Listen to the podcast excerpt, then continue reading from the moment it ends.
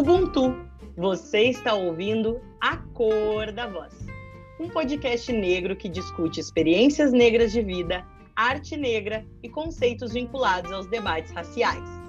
Meu nome é Tainã Rosa, eu sou professora, literata e produtora cultural desse canal. No episódio de hoje abordaremos algumas perspectivas sobre literatura de autoria negra na escola a partir da escrita. Então, se tu chegou aqui querendo saber especificamente sobre oralidade, nós indicamos a escuta do episódio 1 da temporada 7 sobre contação de histórias. Assim como refletido no episódio 3 da temporada 7, por meio das considerações de Cuti, do século XVI ao XIX, escritores não negros brasileiros seguiram a estética de Portugal, incluindo sujeitos negros como objetos de produção sobre os quais se fala e não os quais falam por si próprios. Contudo, em meio a esse cenário, nossos autores vingaram. Ainda no século XIX, fomos agraciados com as vozes de Maria Firmina dos Reis, Machado de Assis e Lima Barreto, os quais prepararam um cenário para produções de autoria negra em que nossos corpos são protagonistas. No século XX, os cadernos negros, fundados em 1978, possibilitaram que hoje, no século XXI, a existência ampliada de autores negros contemporâneos possa atuar com orgulho sobre nós, por nós e para nós. O Jabuti 2021 é nosso com o avesso da pele de Jefferson Tenório. Diante de todo esse cenário, compreendemos que a literatura de autoria negra na escola é uma recente realidade. Incorporada primeiramente no ensino médio como preparação para os vestibulares, pouco a pouco foi sendo expandida por meio do Plano Nacional do Livro e Leitura, fundado em 2006, Anos antes, em 2003, com a obrigatoriedade do ensino da cultura e da história africana e afro-brasileira na escola, também foi ganhando espaço. No entanto, ainda hoje, a negritude é trabalhada como temática, muitas vezes narrada por autores brancos. Por isso, aqui, queremos ressaltar que, apesar de autores negros possuírem princípios comuns, a literatura de nossa autoria não é uma temática mas uma epistemologia que reúne diferentes perspectivas e temáticas. Um autor ou uma autora negra pode escrever sobre amor, dor ou qualquer outro assunto. A palavra síntese do episódio de hoje é autoria negra. Gladys Karcher é graduada em letras, mestre em educação e doutora em educação pela URGS. Atualmente é professora associada nível 4 da mesma universidade, coordenadora do Uniafro URGS, membro do Conselho da Coordenadoria de Ações Afirmativas URGS e membro do GT 26A do TCE-RS. Atua principalmente nos seguintes temas: educação para as relações étnico-raciais, ERER, formação de professores para ERER, antirracismo, infância Literatura e Diferença. Rogério Andrade Barbosa é professor, escritor, contador de histórias e ex-voluntário das Nações Unidas na Guiné-Bissau, África. Graduou-se em Letras pela Universidade Federal Fluminense e realizou pós-graduação em Literatura Infantil na UFRJ. Publicou, em 30 anos de carreira, mais de 100 livros infantis e juvenis, traduzidos para inúmeros países. Entre os vários prêmios recebidos, destaca-se o da Academia Brasileira de Letras, em 2005, pelo conjunto de sua obra. Gladys e Rogério, sejam muito bem-vindos ao canal. Obrigada, obrigada pelas boas-vindas. Agradeço também o convite para, para participar aqui do programa. Vai ser um prazer conversar com todos vocês. Nós que agradecemos. Então, Gladys, eu quero começar por ti. Enquanto formadora de professores da ERER, eu gostaria que tu nos contasse um pouco qual o objetivo de trabalharmos a literatura de autoria negra na escola. boa tarde, boa noite, ou sei lá, bom dia para quem for nos escutar de dia. É bom estar aqui contigo, com o Rogério, né, pensando esse tema que eu acho que é tão relevante. Acho que a primeira das importâncias de trabalhar literatura de autoria negra na escola diz respeito a um resgate importante que a gente precisa fazer em relação ao encontro da população brasileira com a literatura produzida neste país, e não só no Brasil, né, mas produzida também fora do Brasil, por sujeitos negros. Por que, que esse encontro precisa ser promovido? Por que, que a gente precisa resgatar esse encontro? Porque, em alguma medida, o racismo da sociedade brasileira fez com que nós tivéssemos apartado do mercado editorial, da distribuição e da circulação ampla autores e autoras negros e as suas obras. Ou seja, o que eu estou querendo dizer, infelizmente, de um desconhecimento profundo da maioria da população brasileira, a autoria negra. Por que, que ela precisa estar na escola? Porque nós estamos em um país onde é, o mercado editorial uh, literário, especialmente, ele é restrito, uma tiragem restrita, uma distribuição restrita e uma circulação restrita ainda. Embora a gente tenha políticas públicas e privadas de fomento à leitura, distribuição, edição, enfim, a gente tem transformações, mas ainda vive uma realidade de circulação restrita. E, portanto, nesta realidade, a escola e a escola pública, fundamentalmente, porque é ela que chega né, a todos os lugares nesse país, ela tem um papel de extrema relevância na circulação desta importante vertente da literatura brasileira, que é a literatura de autoria negra, e ela tem um papel importante na formação de leitores literários que apreciem essa literatura, que conheçam essa literatura. O que me parece, né? Hoje a gente olha e percebe a importância que a escola tem na apresentação de autores e obras negros, por exemplo, para a infância. Né? Ela ainda é um espaço privilegiado de encontro entre o leitor e o livro. A gente tem bibliotecas, a gente tem livrarias, a gente tem sebos? Tem, mas a gente tem num contexto de cidades de médio e grande porte. Nas cidades bem pequenas, naquelas onde não há bibliotecas públicas, onde não existem livrarias, mas papelarias e com poucas obras, é a escola a porta por onde esta literatura chega. E eu acho, portanto, que é fundamental que nos espaços de formação de professores a gente discuta esta importância, discuta as necessidades de se formar professores que sejam capazes de trazer essa literatura, eles próprios, professores em formação, se abram como sujeitos em processo formativo para conhecer essa literatura e desenvolver esse trabalho. Me alonguei, mas, bom, por que, que eu acho que é importante? Eu acho que a gente tem um compromisso histórico de fazer isso, uma urgência, e acho que, como formadora de professores, né, o meu desejo é conseguir ajudar a fazer isso. Muito obrigada, Gladys. Eu acho que tu pode dar até mais umas dicas aí para quem está se formando de como se apropriar dessa literatura de autoria negra, né? Porque muito do que a gente fala é não tem como apresentar para os alunos sem ler, né? A autoria negra. Então acho que a gente pode pensar algumas dicas para os nossos ouvintes.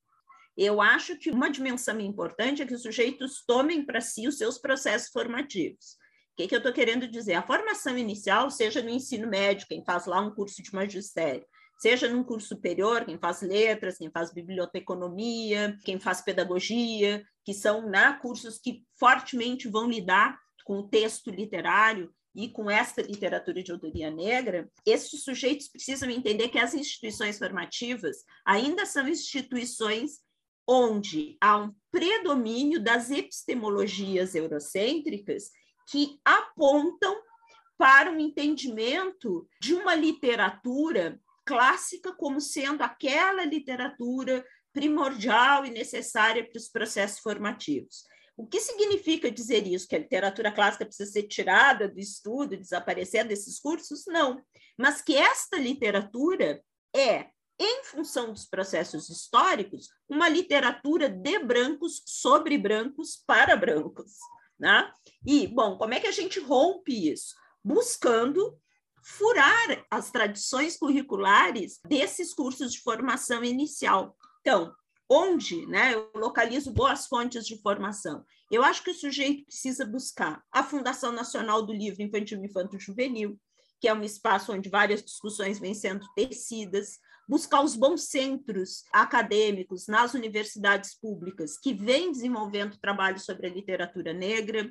Eu vejo alguns em especial, o FRJ, o FMG, Federal da Bahia, Federal de Santa Catarina, que são universidades que têm uma tradição de pesquisa sobre a literatura de autoria negra no Brasil. Localizo pessoas que eu acho que são importantes, então vamos dar uma olhada no que eu diria o movimento negro vem nos mostrando sobre essa literatura de autoria negra, porque o movimento negro, na sua dimensão é, educativa, resgata essa aspas inexistência que é vendida dentro dos cursos de formação, né? O que se diz nos cursos até hoje. Ah, não existem obras, não existem autores, existem poucos autores. Então, o movimento negro tem tido, historicamente, o papel de trazer essa literatura. Né? Vou pegar pessoas ligadas né, a uma militância, quem sou eu para falar isso na frente do Rogério? Mas vamos pensar assim, pessoas, tu falaste do CUT na abertura, mas vamos pensar outras mulheres que vêm trazendo essa discussão. Pensar na Conceição Evaristo, pensar na Eliane Debus, pensar na própria Sônia Rosa, autora de obras infantis que vem fazendo um trabalho importante de divulgação. Eu acredito que é bem importante que se dê uma grande olhada na guinada que as editoras tiveram. Eu estou me centrando na literatura infantil porque é o que eu trabalho mais, tu sabe, né? Mas enfim, que as editoras tiveram na publicação de autores e autoras negras. Aqui eu estou falando de editoras como a Palas, a Malê, a Nanjala, que são editoras que vêm trazendo obras, a Capulana, que vem fazendo um trabalho magnífico de trazer autores e autoras africanos de língua portuguesa, né, para circularem eh, na literatura infantil e infanto-juvenil. Eh, então, eh, dá uma olhada nestas figuras, né, que vem pesquisando e que vem trazendo discussões importantes no campo da literatura, dá uma olhada nas editoras e dá uma olhada nos grupos de pesquisa que vêm pontuando essa discussão. Eu acho que, que pistas eu daria onde buscar esse caminho alternativo formativo. Com certeza, professores e professoras que nos ouvem, vocês têm várias pistas, como diz a Gladys, né, para iniciarem ou para continuarem suas formações em Herer. E combinado a isso, o Rogério vai falar um pouquinho para nós, que é um desses autores de literatura infantil e infanto-juvenil, e é um autor negro que, como eu falei, escreve sobre diversas temáticas, né? Ser um autor negro por si só não é uma temática. As temáticas surgem a partir da escrita. Então, Rogério, quero aproveitar e te perguntar, através desses teus 30 anos de carreira quais temáticas que tu escreveu e como a tua negritude aparece nesses escritos. Eu tenho trabalhado muito em cima da, da literatura oral africana, né? sobre os contos tradicionais africanos, é a minha área de pesquisa preferencial, né? mas também, lógico, eu trabalho também com a, com a história da África, né? Tanto que nos últimos três anos eu venho ministrando a cadeira de Literaturas Africanas de Língua Portuguesa na pós-graduação em Literatura Infantil da Universidade Cândido Mendes, aqui no Rio de Janeiro. E é um espanto, eu fico assim ainda espantado de ver o desconhecimento que se tem sobre África. Eu vou falar África, mas sempre que eu disser África, eu estou me referindo ao continente africano. Tanto que eu sempre começo as aulas com um mapa do continente africano, com um ponto de interrogação no meio. E que África é esta? Porque, por incrível que pareça, por mais influência que, que nós tenhamos aqui da, da, da cultura negra, da cultura africana, o desconhecimento, hoje em dia, ele ainda persiste. Eu diria que melhorou um pouco é, graças principalmente à introdução do, dos cursos de literaturas africanas em várias universidades no Brasil, né? Mas na formação do professor, em geral, o professor ele não, não tem essa cadeira, não tem história da África, não é? Apesar que a lei passou a tornar obrigatória, mas você também tem poucos professores que, que, que dominem a matéria. Então, nós temos uma lei que, que é fundamental, que ela é ótima, mas nós não temos um professorado formado ainda que possa trabalhar em cima dessa temática africana em sala de aula. Essa, para mim, que, que eu vejo que ainda é a grande falha, é o grande desconhecimento, é o de se pensar ainda em África como um, um conjunto, né? como se fosse um, um país, né? e desmistificar também tudo isso.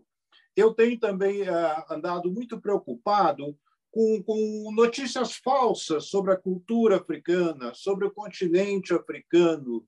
Hoje em dia se fala muito em Ubuntu, né?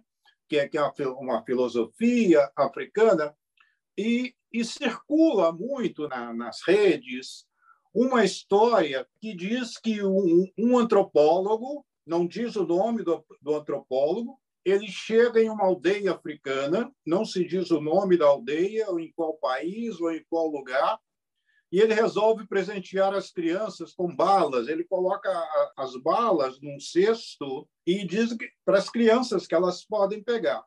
Então, para surpresa dele, em vez das crianças correrem, saindo se atropelando umas às outras, elas caminham de mãos dadas até o cesto e recolhem as balas e dividem entre eles. Ele fica muito surpreso. Então, elas dizem: não, porque nós somos, né? Porque usando até um, um termo que é muito usado no Umbuto, nós, nós, somos porque somos, né? Tem, tem, tem várias definições. Quer dizer, e as pessoas acham isso lindo, a história é linda, mas ela é totalmente real. Ela é totalmente real. Quem é esse antropólogo? Que país é esse? Que aldeia que ele foi?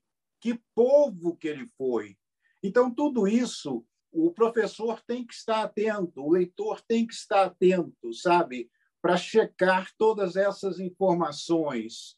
Tem outra também que, que rola muito, circula bastante, que as bonecas abaiomis, a origem delas que é, foi que mulheres escravizadas nos porões dos navios negreiros para entreter as crianças, elas tiravam pedaços de suas roupas e faziam bonequinhos é outra história linda, mas é totalmente falsa. A maioria da, da, das mulheres escravizadas elas eram colocadas nuas dentro do, dos porões, né? até por uma questão é, dita de higiene, né? porque a higiene não havia nenhuma ali embaixo. E não havia a menor condição delas fazerem bonecas. Então, isso tudo circula e as pessoas acreditam, acham bonito e vão passando aquilo para frente. No Facebook, toda hora, esse tipo de mensagem circula muito pelo Facebook. É uma coisa que eu, eu sempre procuro trabalhar. Eu tenho trabalhado com as literaturas africanas de língua portuguesa, focando nas, nas literaturas infantis porque também há um grande desconhecimento sobre o que é produzido em Angola, em Moçambique, em Cabo Verde, em São Tomé e na Guiné-Bissau. Os poucos autores que são conhecidos aqui são autores já bem conhecidos, como, como o Mia Couto, né, o próprio Pepe Tela, que eles têm alguns livros infantis publicados aqui no Brasil. Mas a maioria dos outros autores, o desconhecimento sobre eles é muito grande. E eu tenho um acervo aqui muito grande aqui em casa, né? construído desde o tempo que eu morei na Guiné-Bissau, né? e que eu procuro sempre mostrar para eles como é rica, como é variada essa literatura africana produzida em língua portuguesa, que é uma literatura recente também. Ela passa a ser escrita após os primeiros anos das, das independências nesses cinco países. Tanto que um dos primeiros livros foi escrito pela a mulher do Agostinho Neto, né? que era o presidente de Angola. Ela fez uma, uma coletânea de contos tradicionais angolanos. Então, é uma literatura muito rica. Ela tem chegado aqui ao Brasil. Algumas editoras têm, têm publicado. Essa editora Capulana, por exemplo, ela tem uma série muito linda sobre autores de Moçambique. Né? Quer dizer, é uma literatura que está chegando ao Brasil, está tendo projeção, mas as pessoas geralmente conhecem que é produzido em Angola e Moçambique. Já em Cabo Verde, São Tomé e Príncipe e na Guiné-Bissau, o conhecimento é muito pouco. Vocês falaram em autoria negra. Em 1987, veio pela primeira vez aqui ao Brasil uma caravana de autores africanos. E eram vários autores conhecidos. Tinha o Landino Vieira, tinha o Manuel Rui, e eles, num seminário que eu assisti, eu só assisti, eu estava na plateia, eles ficaram muito surpresos quando, quando autores negros brasileiros eles disseram que eles faziam uma literatura negra brasileira. E eles estranharam muito, porque eles disseram: olha, nós fazemos literatura africana. Nós que somos de Moçambique fazemos literatura moçambicana. Nós que somos de Angola fazemos literatura angolana. Até porque são sociedades onde tem você tem uma grande presença também de, de, de brancos, de pardos, né? O próprio Miyakoto é um exemplo, né? O Miyakoto é louro de olhos azuis, mas ele é africano pais mudaram para lá, ele nasceu em Moçambique. Então, eles estranharam muito esse termo de autoria negra. Mas depois houve muito debate, discussão, eles acabaram entendendo que era um movimento, que era uma questão assim de, de afirmação né, de, uma literatura é, de autoria negra. Mas eu me lembrei desse fato aqui agora e, que causou assim um, um, ligeiro atrito né, entre os autores africanos e autores brasileiros que estavam presentes na ocasião. Obrigada, Rogério. Acho que tu trouxe várias outras referências aqui para os nossos ouvintes.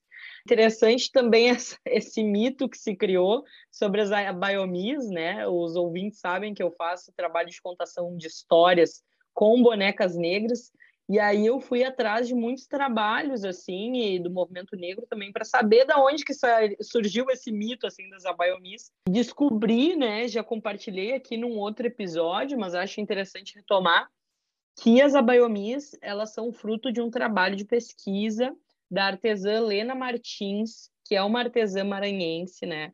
É bom a gente relembrar isso para os nossos ouvintes e que não tem nada a ver com isso de rasgar a barra da saia e tudo mais. Então é bom a gente ter essas fontes confiáveis sobre a nossa cultura para poder fazer um trabalho realmente de relevância, de representação dentro das nossas escolas, né? E Gladys, Tô quero... louca para botar a colher no assunto. Pode botar, pode botar. Eu acho que o Rogério, né, como sempre, né, com essa com essa clareza, essa esse jeito de elucidar as coisas que para mim é é maravilhoso. Mil anos eu tiver, mil anos eu vou te escutar, Rogério, porque é, é, é, delicioso, né? Poder, poder entender. E eu acho que tu traz duas questões que para mim são, são preciosas, né? Essa da Biomi, eu acho que ela, ela se insere, eu vou me atrever a fazer uma leitura, eu acho que ela se insere num movimento que é típico do racismo brasileiro, do modo como ele opera, né? que ele, ele, ele não só é concreto né? nos modos uh, abissais com que ele oprime aos negros e aos indígenas no Brasil, mas ele, ele também vai nas minúcias, ele funciona porque ele também se sai muito bem nas minúcias, né? E uma das minúcias desse racismo, uma minúcia perversa, é a tentativa de construção de narrativas paralelas sobre o processo de escravização ou sobre o próprio racismo, e narrativas que tentam abrandar esse processo histórico e narrá-lo não como um sistema de opressão, né? e, sobretudo, não como um sistema de opressão que produz efeitos perversos e nefastos sobre sujeitos nesse país. Então, eu, eu sempre penso essas tentativas poéticas, né, de criar, enfim, essas imagens, ela, ela nasce um pouco desse funcionamento do racismo brasileiro. Se colar, colou, é uma expressão muito nossa, mas, mas que eu acho que se aplica a esse caso. Fico lembrando da polêmica o ano passado com o ABC da Liberdade. Trazia aquela sequência hedionda das crianças no porão do navio brincando de ciranda, e isso é a cara do racismo brasileiro. E a segunda coisa, quando tu trouxeste essa questão da autoria negra, né, e dos autores negros africanos dizendo, opa, há uns dois, três anos atrás, a gente teve um seminário discutindo um pouco eh, essa literatura é, aqui no pós-graduação da, da Faculdade de Educação da URGS. E a gente fez um encontro informal, né? Entre o Pedro Pereira, moçambicano, entre o Jefferson Tenório e o Ronald Augusto. E eu joguei essa questão do bom. E aí, existe uma literatura de autoria negra? Existe uma literatura negra, né? Esqueci. E a Fernanda Bastos. Joguei essa questão para pensar, bom, por que, que a gente demarca essa literatura, a existência dessa literatura, né? Que é, na verdade, né? Eu não sou autora literária, quem sou eu para me atrever, né? Mas como um peru que olha de fora a, a ceia do Natal, me parece que é um uso político de demarcar uma luta política por visibilidade, né? Porque o que todos eles traziam e o que eu acho que é importante que os professores em formação aprendam é que a literatura produzida por sujeitos negros, ela é uma literatura universal. Ela é como qualquer outra literatura de qualquer outra língua, qualquer outra cultura no mundo. Ela trata da existência humana, da complexidade dessa existência, com todas as temáticas, nuances, usos e requintes de linguagem presentes em tantas outras línguas, em tantas outras tradições culturais. Mas aqui, nesse momento histórico, a gente marca essa literatura quase como um brado, no sentido de dizer para as editoras, para o mercado editorial, para o próprio público: olha, vamos acordar. É, é, é, impossível continuar com essa tradição literária do, do branco universal falando sobre todos e para todos. Ninguém se reconhece mais nisso. E aí eu acho, de novo, né, viajando a partir do meu umbigo, mas é, eu acho que um, um, a receptividade que essa literatura tem na escola ela nos aponta para algo bastante importante. Né? Essa literatura é uma literatura colada na contemporaneidade, nas discussões da contemporaneidade, na complexidade da contemporaneidade. Né? Então, eu fico vendo, por exemplo, um José Faleiro, né? que é um cronista exuberante, contista exuberante da, da sociedade contemporânea, e o que me assusta a surpresa das pessoas brancas na existência do José Faleiro. Não na qualidade da obra dele, ou na existência do Faleiro, mas na origem do José Faleiro. Como é que alguém vindo de uma escola pública, morador de uma periferia urbana, como é que esse homem negro usa tão requintadamente a linguagem? Eu escutei pessoas dizerem isso. E isso é assustador. Isso é assustador. Então, eu acho que a presença dessa literatura na escola é porque a gente construa pessoas capazes de não ver esta literatura deste modo, de não se sentirem confortáveis dizendo isso, né? Porque é assustador que as pessoas ainda sintam conforto, as pessoas brancas, né? E alguns críticos literários que eu não vou nominar, mas que se sintam confortáveis olhando para essa literatura e tratando-a do modo como tratam, como uma literatura exótica, como uma literatura que está em um nicho específico, mas que, aspas, não daria conta da complexidade e da amplitude do público em geral. O que é o público em geral? Não, essa é uma literatura que é universal, potente, contemporânea, interessante, que atrai a infância e a juventude justamente por isso pela riqueza, pela qualidade, pela complexidade. Acho que também a gente, né, se pensar literatura infantil, tem que pensar a questão da ilustração, como ela se qualificou nas últimas décadas. Isso foi decisivo para atrair um público leitor. Eu vejo, porque lido muito com as escolas públicas e muito com formação de educação antirracista em escola pública, o quanto a chegada desta literatura ilustrada de um novo modo ela agregou qualidade para o trabalho de formação de leitores literários desde a pequena infância. Ela vem uh, qualificando esse processo formativo, que ainda é difícil, ainda, enfim, tem lá suas, suas, seus percalços. Mas, enfim, isto para dizer de dois pontos que o Rogério trouxe, que eu acho que são muito ricos.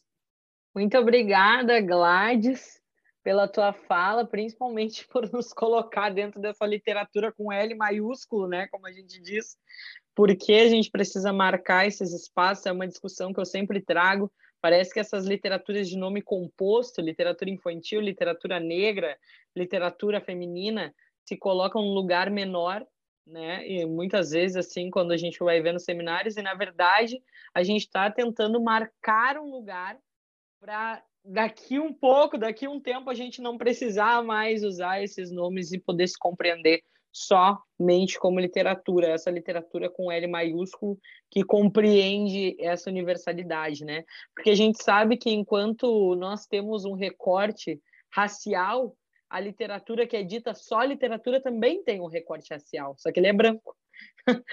também está tendo um recorte racial, também tem um recorte cultural dentro dessa literatura, né? Então que a gente possa se ver representado dentro das nossas próprias produções branco, Rogério... mas ele se apresenta como incolor. Como universal. Como... como incolor e como universal. Aí é o perigo dessa cantilena. Com certeza.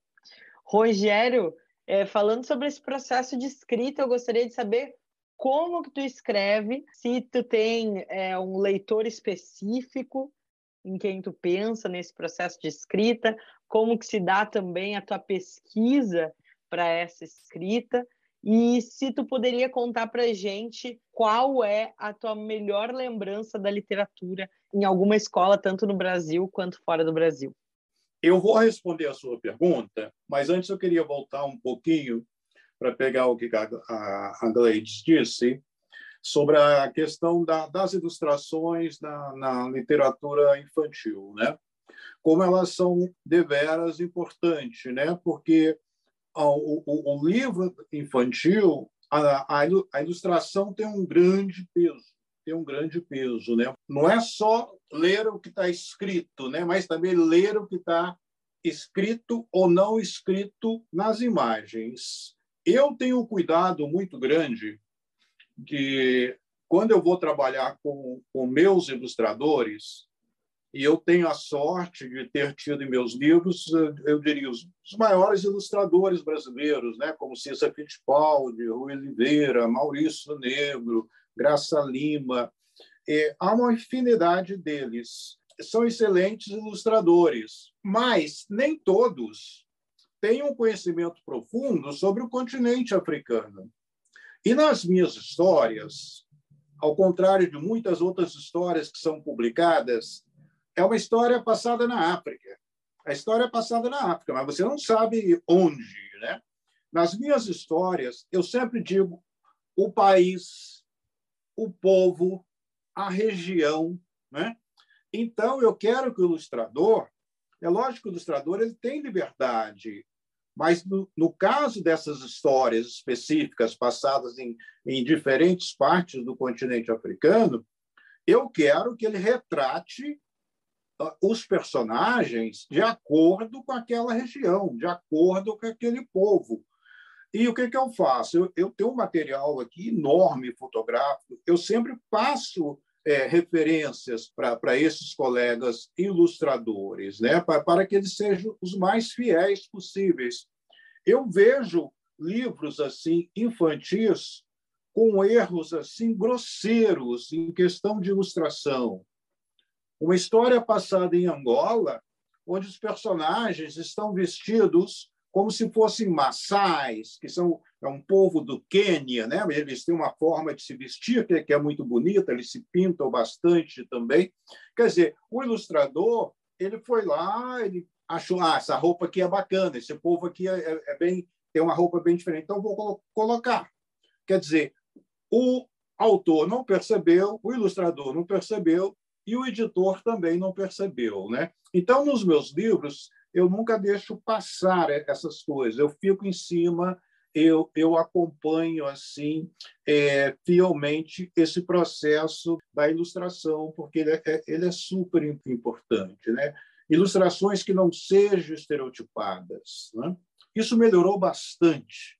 Quando a gente pega os ilustradores antigos, os ilustradores, principalmente de, de Lobato, que eram grandes artistas na época. Eram artistas famosos. Ah, eles, quando retratavam a Anastácia, a tia Anastácia, alguns desenhos, algumas ilustrações ela parecia realmente com feições simiescas, né? Ela parecia como se fosse uma, uma, uma macaca, né? Os lábios exageradamente grossos, né? Então, esse tipo de ilustração é muito difícil de encontrar hoje em dia, mas você ainda encontra, você ainda encontra algumas coisas assim bastante é, estereotipadas. Então esse é um cuidado que o, que o professor tem que ter, né, quando selecionar uma obra que trate sobre esta temática. Bom, o, o meu processo é, eu escrevo sobre vários assuntos, né? Eu também escrevo sobre o folclore brasileiro, eu tenho histórias para jovens, história de aventura, de amor, de terror, né?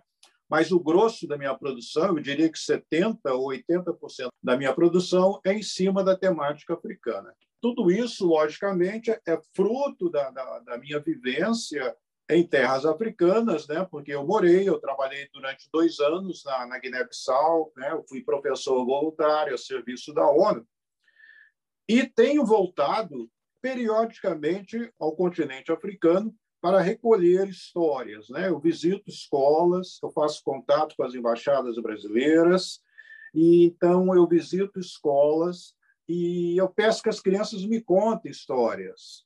Eu não sei se eu falei aqui já no outro programa que eu deixo elas contarem.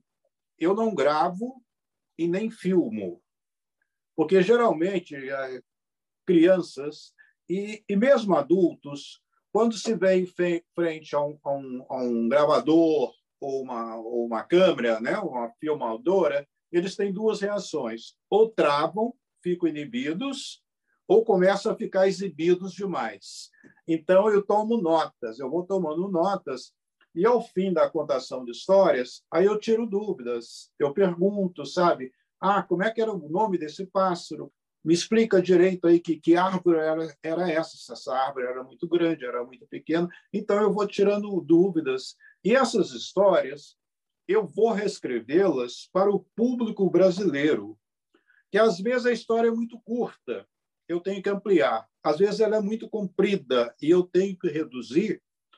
E, por exemplo, se numa história tradicional africana aparece a tartaruga, que é um dos personagens mais populares nos contos infantis, a pessoa, o contador que está lá numa aldeia contando essa história, ele não precisa explicar para a plateia que a tartaruga é um animal muito esperto e que ele geralmente se dá muito bem nas histórias. Então, eu tenho que dar um jeito de, na minha narrativa, eu explicar isso para as crianças o porquê da tartaruga ser esperta nos contos tradicionais africanos. Né? Assim como é o coelho em algumas regiões, assim como é a aranha é, em outras regiões. Né? E, por exemplo, se aparece um, um baobá, né? É, o contador lá não precisa explicar que o baobá é tido como uma árvore sagrada, que antigamente se enterravam chefes até ao, aos pés do tronco dessa árvore, né? mas isso eu tenho que passar para o público brasileiro. Então, não é uma questão assim só de repetir o que eu escutei lá. Eu faço uma adaptação para o público é, brasileiro. É um trabalho assim que eu gosto muito de fazer, tenho feito a última viagem foi antes da pandemia, eu fui a, a Gana, eu fui convidado para participar de um, de, um, de um congresso que teve lá, do, do IB, e também porque eu, eu tive um livro meu chamado Como as Histórias se Espalharam pelo Mundo, ilustrado por Graça Lima, publicado em Gana. Eu acho que eu sou um, dos pouquíssimos autores brasileiros que, que de literatura infantil juvenil, eu não conheço outro que tenha sido publicado em África. Né? Isso, para mim, foi assim um, um grande prazer. É interessante que já em Gana, as crianças me contaram muitas histórias de aranha, de Anansi. Quer dizer, é, tem essas peculiaridades. Né? Em cada região, um animal é mais popular né? Na, naquela região. E geralmente eles agem né? e falam né? como se fossem seres humanos, eles interagem com os humanos. Né? E é muito interessante a, a literatura oral africana. Ela é extremamente rica. E nós temos aqui no Brasil várias histórias né, que foram trazidas por, por, pelos escravizados para cá, né, que aqui se espalharam. nós temos muitas histórias sobre a tartaruga, aqui no Brasil, principalmente. Né? Tem essas histórias de monstros que, que, que tem um buraco nas costas, que joga as crianças dentro da, da costa, né? que é um mito bem difundido, principalmente na Bahia, Minas Gerais, que é, que é o quibungo. Né? Não confundir com o quimbundo, que é, é, o idioma, né? o, o quibungo. E assim vai eu já estou acostumado a escrever já para um público jovem. Eu, quando eu escrevo, eu não estou, logicamente, quando você escreve uma, uma literatura adulta, o, o tipo de, de, vocabulário que você vai usar já é diferente, as situações, já, você já pode aprofundar, né? Isso não quer dizer que você não tenha todo o cuidado quando você vai escrever para um público infantil, você também usa um bom vocabulário, essa coisa toda. Mas eu acho que eu já estou treinado, eu sei que eu estou escrevendo para um público que é jovem, mas eu não tenho assim, ah, vou escrever uma história que é voltada para um público entre 7 e 8 anos. Não, isso eu não tenho. Eu quero escrever uma boa história que tem uma, uma temática africana, né? E que possa ser lida também não só por uma criança, mas também por, por um adulto, né? Porque a, as histórias tradicionais africanas, quando vocês têm, uma contação de histórias em uma aldeia, por exemplo, o, o contador, ele não tem apenas crianças ao redor dele, tem também os adultos. Todos participam da contação de histórias. Então, mesmo que seja uma história de, de, de animais, essa, essas histórias elas, elas, têm, elas têm uma mensagem, elas têm um cunho educativo. Então, elas abrangem toda uma plateia. E eu sempre digo que eu escrevo os livros que eu gostaria de ter lido quando criança. Eu penso assim, eu falo assim, acho que uma criança ou um jovem vai gostar de ler essa história que eu escrevi, porque eu fui um grande leitor, né? Isso eu faço questão de dizer, porque na, na minha casa havia muitos livros. Meu pai era professor, meu pai era um homem negro, de família baiana, minha mãe é, é branca, descendente de italianos, né? Então, na verdade, eu sou pardo, né? Eu detesto essa terminologia, mas na verdade eu sou pardo, né? E, e pardo, pardo, negro, para mim é, é, é, tudo a mesma coisa, tudo é igual. Eu tenho, eu tenho o maior orgulho. E eu queria dizer, por exemplo, é que o meu pai era professor de, de, de português, de francês, inglês e latim. Às vezes eu tinha aulas, meu pai que eu estudava nas escolas onde meu pai dava aulas, porque aí você não precisa pagar a mensalidade, né? E eu sofria muito com racismo. Eles sempre mexiam muito com meu comigo, né? Não na frente do meu pai, que meu pai era um homem severo, mas eles sempre diziam para mim, por exemplo, como é que seu pai, como é que sua mãe foi casar com um negro, sabe? É, é, é gracinhas assim que eu, que eu tive de ouvir assim é, desde cedo, que eu tinha o cabelo ruim, sabe? Essas coisas é, é, dói bastante, né? E aí você, quando é filho de um, de um, de um, você tem um pai negro, eu apesar que eu tenho a pele bem clara, né? O, mas isso me doía muito escutar isso, né? Porque meu pai era um intelectual, né? Não é só pelo fato de meu pai ser um intelectual, ele era um ser humano, né? Mas só o fato dele ter a pele negra, embora ele fosse um, um professor de vários idiomas, dominasse a língua portuguesa perfeitamente, ele sofria preconceito simplesmente por ser negro, né? simplesmente. E esse, esse racismo ele perpetua no Brasil né? infelizmente perpetua. Por isso que nós temos que ter muito cuidado, né? principalmente na literatura, né? não deixar que essa coisa é, é, perpetue aqui no Brasil. Eu estou ouvindo o Rogério e, e hum. acho que duas coisas assim, é, é, é, pensando aqui do meu do meu quintalzinho de formação de professores, né, que é o quintal da onde eu falo. É interessante porque na pós-graduação eu não tenho esse olhar assim, né? Eu não tenho essa, essa preocupação com as molduras que eu vou ajudando a construir, né? Para que as pessoas se situem, né? É, o que, que eu estou dizendo como molduras, né? Fazendo a metáfora dos quadros, eu acho que às vezes a gente precisa construir molduras muito delimitadas para guiar o olhar para algumas questões, chamar atenção, fazer olhar para alguns aspectos. Porque senão no atacado da formação de professores a gente passa batido e às vezes questões que precisam ser olhadas com atenção, elas saem, né? Então na graduação eu tenho muito, muito essa preocupação.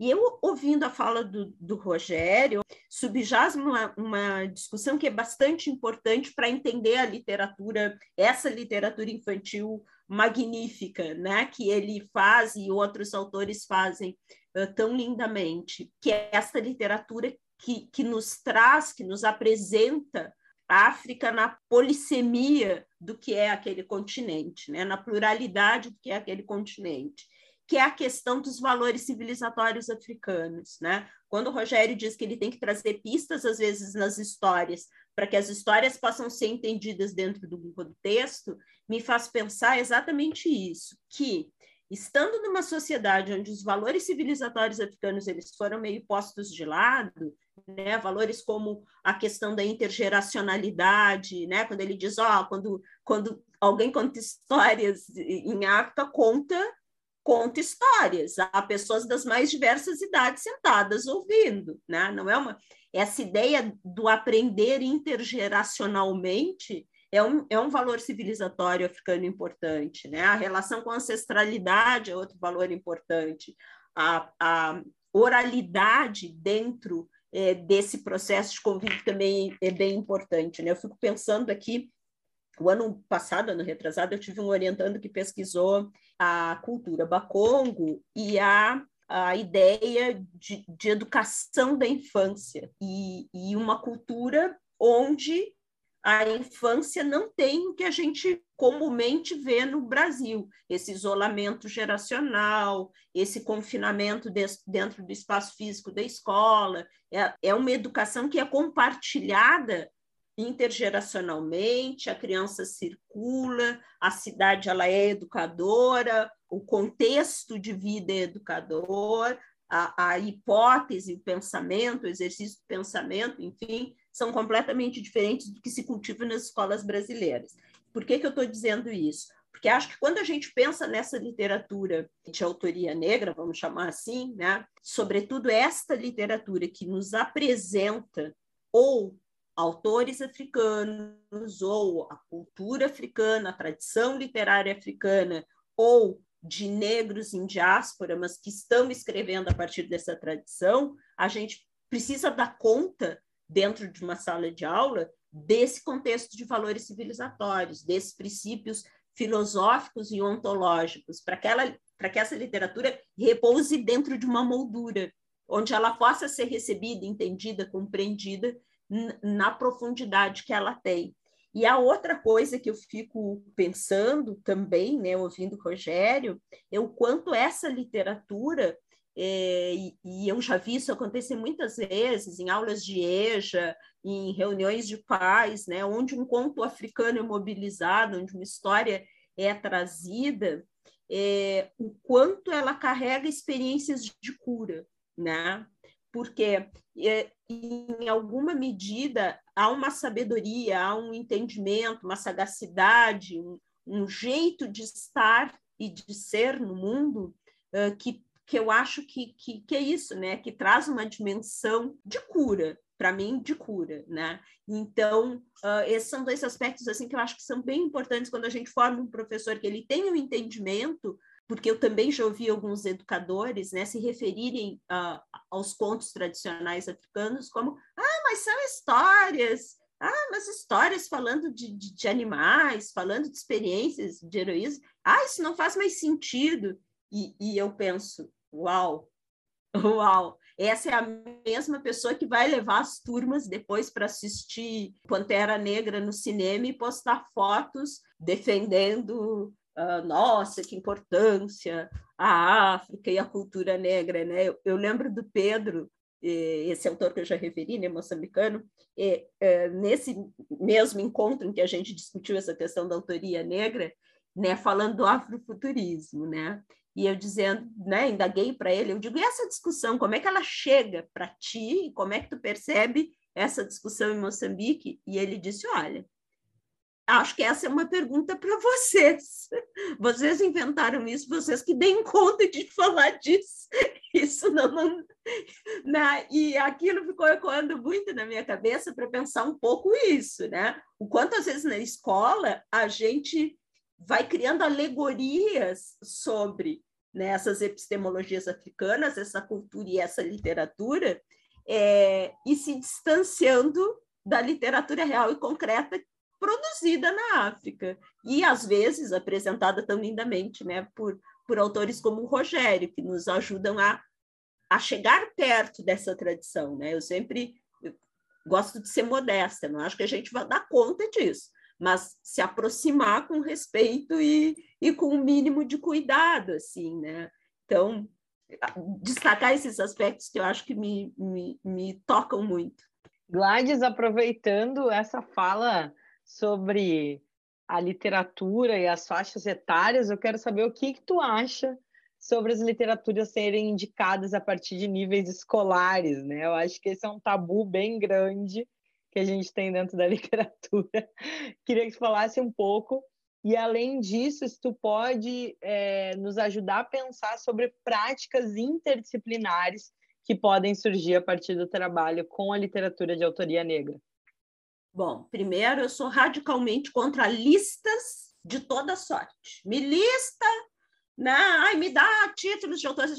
Só tem uma circunstância em que eu engulo a lista. Quando vem um professor individualmente, que eu sei, que vem fazendo um trabalho bacana, mas que está lá isolado, coitado, numa escola que não o acolhe, né? E está sem uma rede, né? Eu digo, está sem um quilombo, ele está isolado, ele não, né? Enfim, e que às vezes diz, me, consegui um dinheiro da Secretaria de Educação, me ajuda, o que que eu indico para comprarem? Esse, com prazer, eu respondo no miudinho, porque, enfim, né? Mas eu, eu, eu, eu tenho uma certa aversão a essas, essa ideia das listas e a ideia das faixas etárias, ela também me incomoda profundamente. Por quê?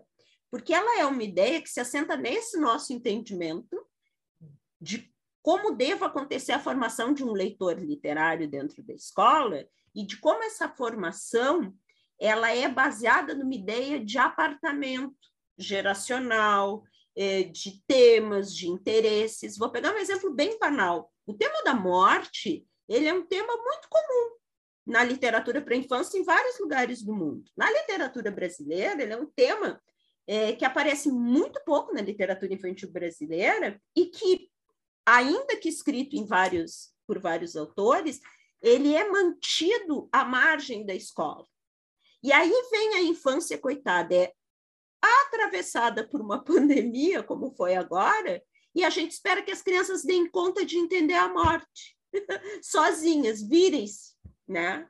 Então, como eu tenho uma ideia uh, muito é muito minha, né? Não é receita de bolo, mas eu vejo a literatura como essa potência de resposta de alimento para a alma, para a existência, né? Eu não consigo pensar uma existência plena sem a possibilidade da leitura e da literatura. Então, para mim, é para isso que se trabalha a literatura, para formar leitores literários, para formar sujeitos que sintam falta dessa experiência. Né? Eu digo na vida cotidiana, enfim, podem até não ter essa experiência, uh, com, a, com a frequência que gostariam, podem dormir com a cara no livro, como eu costumo dizer para as minhas alunas, né? mas que acordem no outro dia e passem ao longo do dia, em algum momento, pensando, ai, quando chegar em casa eu vou poder ler mais um pouquinho, né?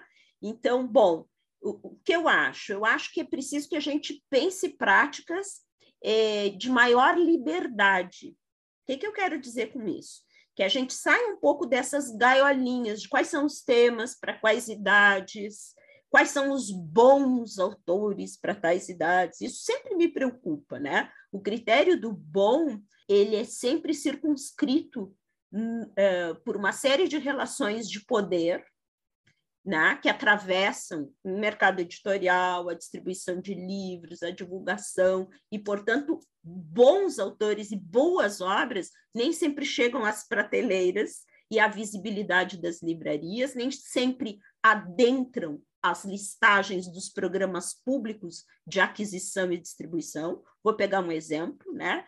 O Brasil teve um programa de aquisição e distribuição de obras literárias bem grande, que é o PNBE, por boas décadas. Ele acho que teve um papel bem importante no mercado editorial, no sentido de fomentando o nascimento de determinadas temáticas que não apareciam dentro das obras de literatura infantil e infanto-juvenil abundantemente, não é que não aparecesse, mas não apareciam abundantemente.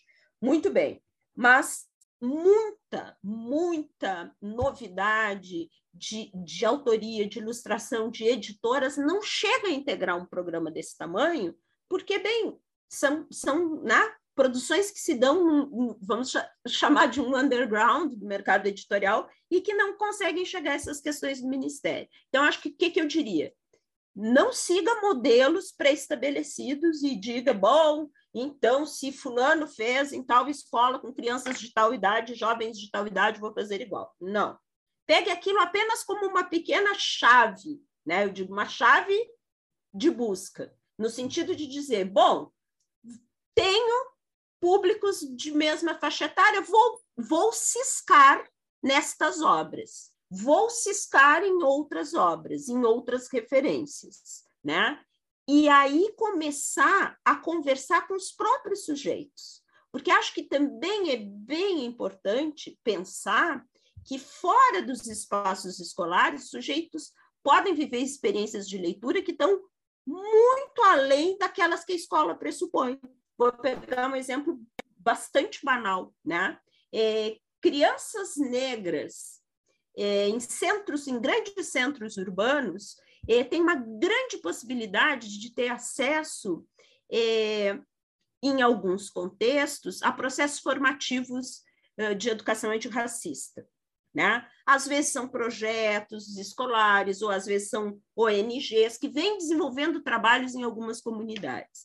Às vezes, nesses projetos, nesses trabalhos, essas crianças têm contato com autores literários e teóricos que trazem, por exemplo, a questão racial de um modo muito diferente do que a escola acharia que seria adequado para a faixa etária daquelas crianças e jovens. Então, elas têm, fora da escola, uma experiência de leitura mais rica, mais complexa, e chegam na escola e são tolhidas pela faixa etária, tolhidas pelo cânone que diz, então, agora está na hora de vocês estudarem poesia. Ah, não, agora fecha a poesia e vamos estudar crônicas, porque, enfim, vocês estão chegando perto dos anos finais e vão para o ensino médio, precisam conhecer. Ou seja, o que, que eu quero dizer? Eu acho que a gente tem que ter coragem de romper. Essa questão de, de modismo, como esse afrofuturismo, né? É aquela coisa do cinema americano, né? O cinema americano ele sempre se apropria, né? O cinema americano ele ele quer ele quer vender, né? Então você cria um aquilo não seria bem uma África, seria um, um não se sabe exatamente onde se passa aquela história, né? Mas é, o cinema americano é isso. Ele ele ele está sempre correndo atrás de, de, novidades. Não, não me agrada muito essa, essa coisa do afrofuturismo. Assim como não me agrada muito alguns modismos na literatura infantil juvenil atual voltada né, para personagens negros voltados para a temática africana. Tem surgido muito agora livros sobre os cabelos, sobre os cabelos negros, exaltando né, o cabelo negro dos personagens. Então, temos ótimos livros sobre o assunto, mas tem muita coisa ruim porque a pessoa acha, ah, está na moda, então eu vou escrever um livro também, onde tem uma personagem que ela tem, é, é uma menina negra, mas ela tem o, a, preconceito por causa do cabelo, e começa a escrever histórias assim muito ingênuas, histórias muito muito rasas, eu diria, sabe? É, princesas. Aí quero escrever sobre princesas. E também comete uma série de erros também, não situa onde, onde são essas princesas, é, princesa em aldeia, não existe princesa em, em aldeia, né? Você precisa ter uma princesa, você precisa ter, ter, ter, um reino ou coisas semelhantes. Então isso me preocupa é, bastante. Eu lembrei aqui quando eu falei do, dos ilustradores que dos ilustradores brasileiros que eu conheço são pouquíssimos negros. Tem o, o, o Rui de Oliveira é um, é um deles, né? E tem mais um, eu não vou lembrar o nome dele agora, mas eles já ilustraram livros para mim também. um de Minas Gerais e outro de São Paulo, que é, que é quadrinista também, super é, premiado. Então, é, ilustradores negros são poucos. O Marcelo, o Marcelo de Salete? O Marcelo de Salete, justamente, que é de São Paulo e que ele faz quadrinhos também. O outro, daqui a pouco, eu vou lembrar o nome dele. Agora, eu vejo muita gente também, autores é, negros é, publicando agora, jovens autores, e que eles acham que eles estão inventando o mundo, entendeu? Eles têm que olhar para trás um pouco. Isso, o Sankofa tem um símbolo, né, que é justamente a ave olhando para, trás, né? É, então, quando a pessoa começa a falar, eu sou, eu sou, eu estou e crio nomes também. Eu estou fazendo uma literatura afetiva, afetiva negra. Tem, tem, tem várias coisas assim, né? Tem que olhar para trás. Você tem que ver Olha lá, João Rufino já, já, já publicava já livros sobre a temática é, africana, né? eu diria que é um, do, um, dos pioneiros né, da geração de 70 para cá. Você tem o, o Júlio Emílio Braz com uma obra enorme, você tem a, a Heloísa Pires Lima também com, com, com, uma, com uma obra enorme, a, a própria Sônia Rosa, né? Tivemos aí nos últimos dez anos, recentemente, o Otávio Júnior, né, que é um jovem autor aqui do Rio, né? Você tem aí agora aqui o Sam, né, despontando, né, é, também com, com, com livros, é, mas me preocupa muito esses modismos. Ah, vou escrever cabelo, cabelo, então princesa negras. Muito obrigada, Rogério. Surgem muitas reflexões aqui no Cor da Voz. Obviamente que a gente tem várias opiniões diferentes sobre diversos temas, e eu acho que esse é um dos principais objetivos aqui do canal, mostrar a nossa heterogeneidade também, que as pessoas negras não são todas iguais, né? Tu falou também dessa questão dos modismos, né? O primeiro episódio, para quem já ouviu, né, pessoal, aqui do canal, foi sobre afrofuturismo nessa temporada. E a gente pôde discutir, por exemplo, o que é de fato esse movimento no Brasil enquanto afrodiaspórico, né?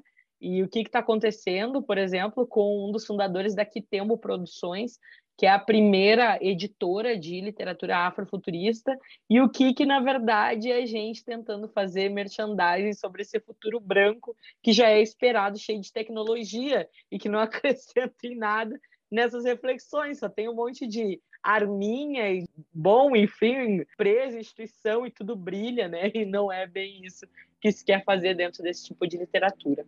Então, agradeço muito vocês por essas reflexões e quero que os ouvintes tenham a oportunidade de seguir as produções de vocês em outros espaços. Então, pessoal, vou indicar aqui duas referências. A primeira é no lumina.urgs.br, que vocês conseguem encontrar o curso Desconstruindo o Racismo na Prática, que é produzido pelo Uniafro aqui, pela professora Gladys Karcher, e vocês podem ter essa certificação e também a referência do site rogerioandradebarbosa.com.br, em que vocês podem encontrar toda a obra do nosso autor que está aqui na cor da voz. Então aproveitem essas referências.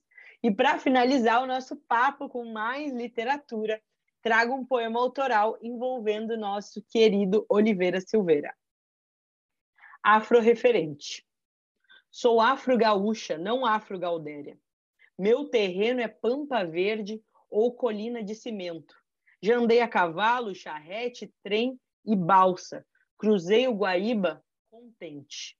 Sou afro-gaúcha, não afro-gaudéria. Meu referente é Oliveira Silveira e um mate amargo ao som do supapo. Paixão Cortes nunca nem vi.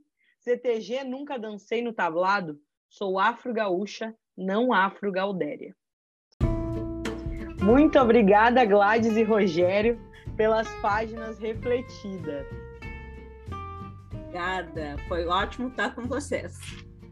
Olha, eu aguardo agora convites presenciais, viu, aí no Sul. Agora eu já voltei a viajar, né?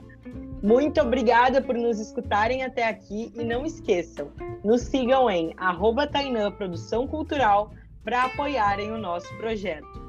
Continuem acompanhando o podcast a cor da voz.